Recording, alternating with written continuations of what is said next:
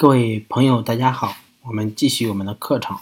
在这一节课里面呢，我们分享一个评估产品好坏的一套一个方法。当然，这个方法呢，网上也好，或者书里面也好，会有详细的这么一个方法的使用。啊，大家想要透彻了解这个方法的话，可以去查阅一些专业的资料。那么在这里呢，我想把这个方法通俗易懂的和大家描述一下，便于大家有一个浅显全面的认识。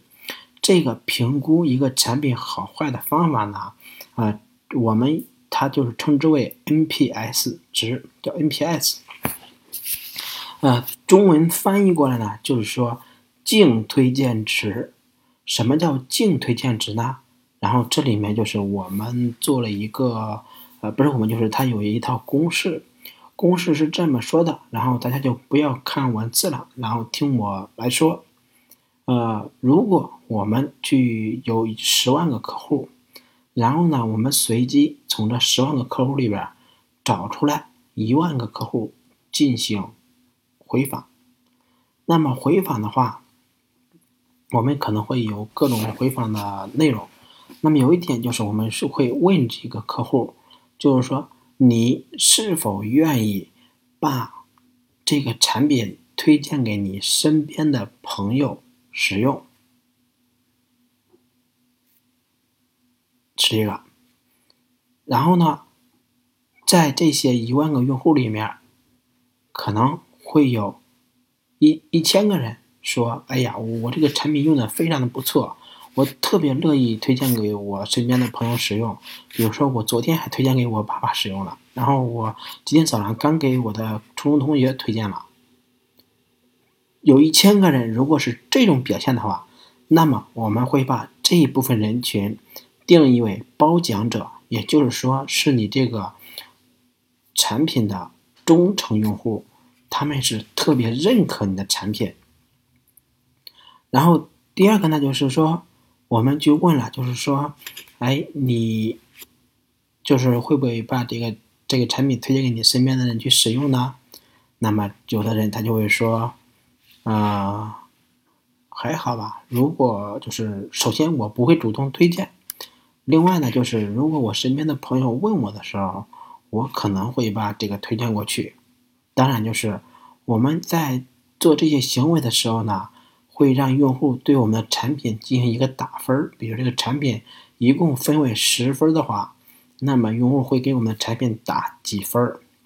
理论上来讲，如果你的产品是说第一种用户非常狂热，就是说忠实的粉丝的话，他给你的打分一定是在九到十分的，对吧？另外一个就是。剩下的就是可能就是七八分左右，那么就是说，他首先不会主动的去推荐给别人，另外就是如果别人来问他了，他可能会这样告诉别人他在用这个，让别人也去试一下，他也有可能不会告诉别人，就是说属于一个可能会这么一个东西。OK，那么这一部分人群呢，我们就把它称之为。被动者，呃，第三个呢，就是我们的人群里边一定会存在一部分人，这部分人呢，他对你的产品是非常的不满，或者说是对你的产品，呃，变得就是，呃，变得就是说很伤心。那么这一部分给你产品打分的时候，一般我们从小接受教育来说，就是六十分及格，是吧？就是如果是十分的话，就是六是及格。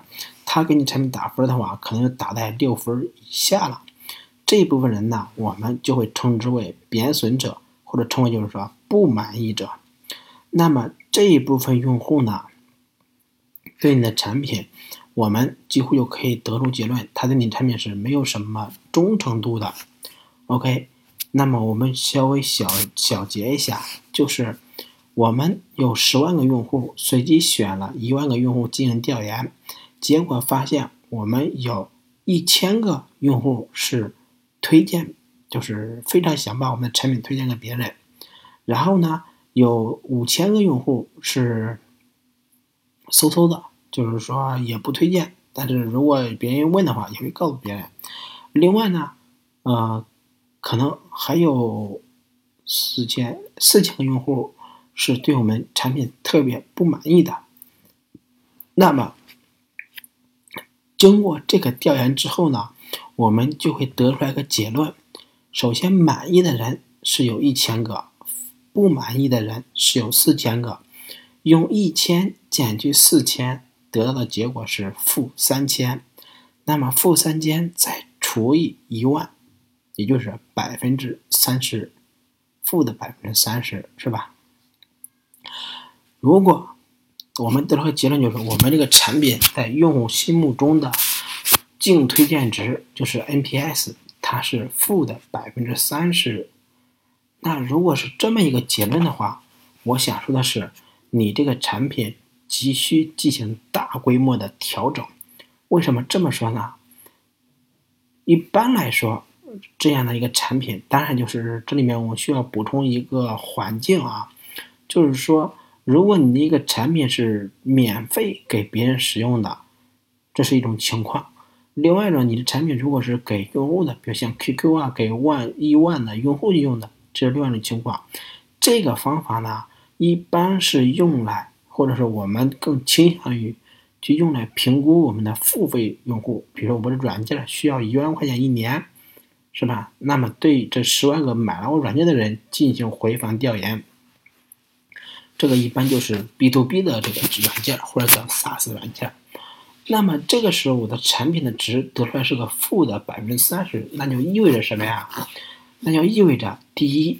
我的这些已经购买的用户，明年会继续付费的比例很低很低，是吧？可能只有那百分之十是会付费的，剩下那百分之五十是摇摆不定的，而且百分之四十是绝对会跑掉的。这是一个这个会得到一个结论。第二个呢，就是我这个产品可能是不符合用户的一个购买初衷的。我只需要改进，那么我可能就需要安排足够多的人去深入到客户的实际使用场景中去观察，是吧？去调整。这里面呢，就是有一个行业的一个数值，就是说，对于 B to B 的付费软件来说，如果你的软件的 NPI 的值在百分之十五左右，是比较普通一般的，就是属于正常的。行业平均水平，如果你这个 NPI 的值达到了正向的百分之三十，那么你软件的势头就是非常好的。假如说你这个软件超过了百分之五十，那你一定是即将迎来一个井喷的规模性的快速发展。好，啊，这个呢就是一个 NPS 值的简单的一个分享，啊，当然我说的比较浅显。是吧？也比较减少。